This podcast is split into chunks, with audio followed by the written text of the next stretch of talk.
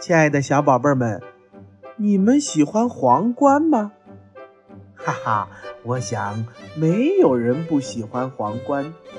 如果是一个小女孩戴上了皇冠，就会变成一位美丽的小公主；而如果一个小男孩戴上了皇冠，就变成了一位帅气英俊的小王子。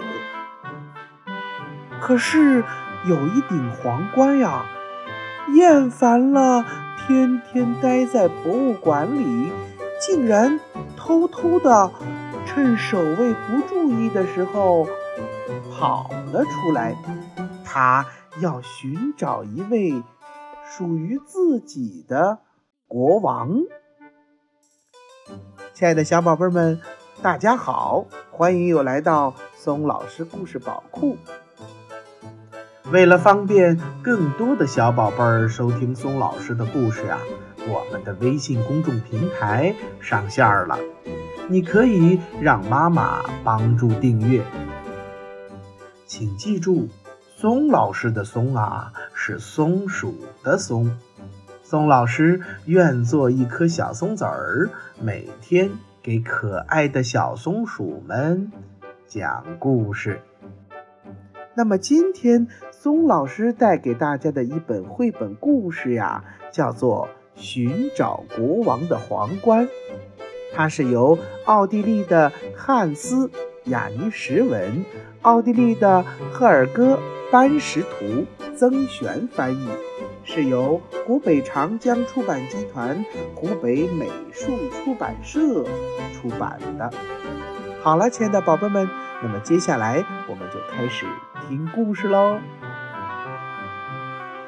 皇冠觉得自己在软垫上待够了，哎，我应该去寻找一个新的位置，寻找一个国王。他一面说着，一面从睡着了的看守身旁飞过，偷偷地溜出了博物馆，一座古老的旧城堡。正好有一位老人坐在公园的长凳上，皇冠就轻轻地落在了他的头上。老人马上跳了起来，变得像一个骄傲的将军一样。你们所有绿色的树木啊，都给我立正，站好了！他怒吼着：“乖乖的待在那儿。”待在郁金香的后面吧，你们听着，你们你们都得听我的指挥。皇冠观察了一会儿，然后决定离开这个暴躁的人，继续往前飞去。皇冠又飞到了一位优雅的女士头顶。静静地落在她高高盘起的头发上。这位女士正带着她的白色卷毛狗在散步呢。哈哈哈！我宣布，所有的狗狗都能得到一份精美的食物。她突然高声地喊道。皇冠吓得赶紧又飞走了。他又落在了一个装运垃圾的男子头上。等着瞧吧，总有一天我会在这里发现金子的。男子大声地对他的同事说：“我会找到金子，而且我家里所有的东西都要是金子做的，房子、汽车、花园的篱笆……啊，对对，所有的东西。”我还要，我还要买下整个百货商店。皇冠听了，赶紧又轻手轻脚的飞到空中去了。有一个又矮又胖的男子背着邮递包从旁边经过，皇冠慢慢的靠近了他。哪些东西能寄到这里，都得由我决定。这个男人一边喊着，一边撕开了所有的信件，打开了所有的包裹。所有的信都必须重写，生日卡、情书，哼，我要给这些人好好的提提意见，让他们大吃一惊。哈哈哈哈！啊，太可怕了！皇冠飞快地跳了起来，继续向前飞。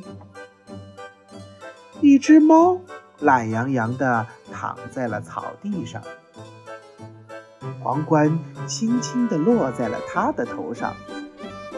喵哼，狗狗们都给我走开！所有的人都走开，还有那些高楼和臭臭的交通工具。这只猫突然怒吼起来：“我要重新建立一座城市，一座只有猫生活的城市。哈 哈，到处都是老鼠，到处都是鱼。”听到这些，皇冠赶紧跑开了。这时，一位父亲正陪着自己的女儿去游乐场，皇冠轻轻地停在了他的头上。听见没有？你现在必须听我的安排，听着，坐在这个凳子上。不要和陌生的小朋友说话，不要把衣服弄脏，不要碰别的东西，不要不要，太过分了！皇冠根本听不下去了。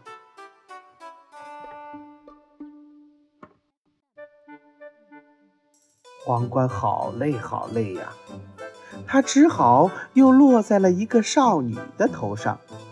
他正在日记本上写着。假如我有权利的话，我要让他再也不敢。看到这里，皇冠又悄悄地向前飞去了。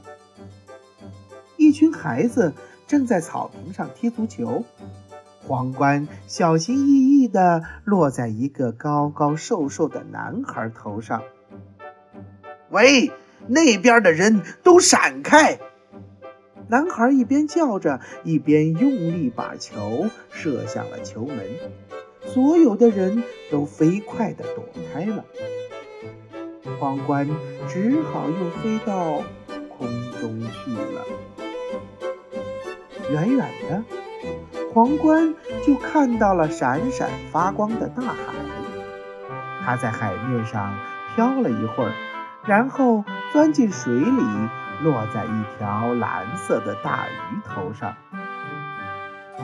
喂，所有的鱼都给我听好了！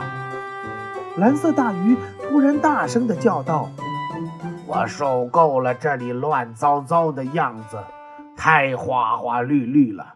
从现在开始，我只想看到一种颜色，所有的鱼都必须变成蓝色，蓝色。”谁不听我的，哼哼，就等着被装进渔网吧！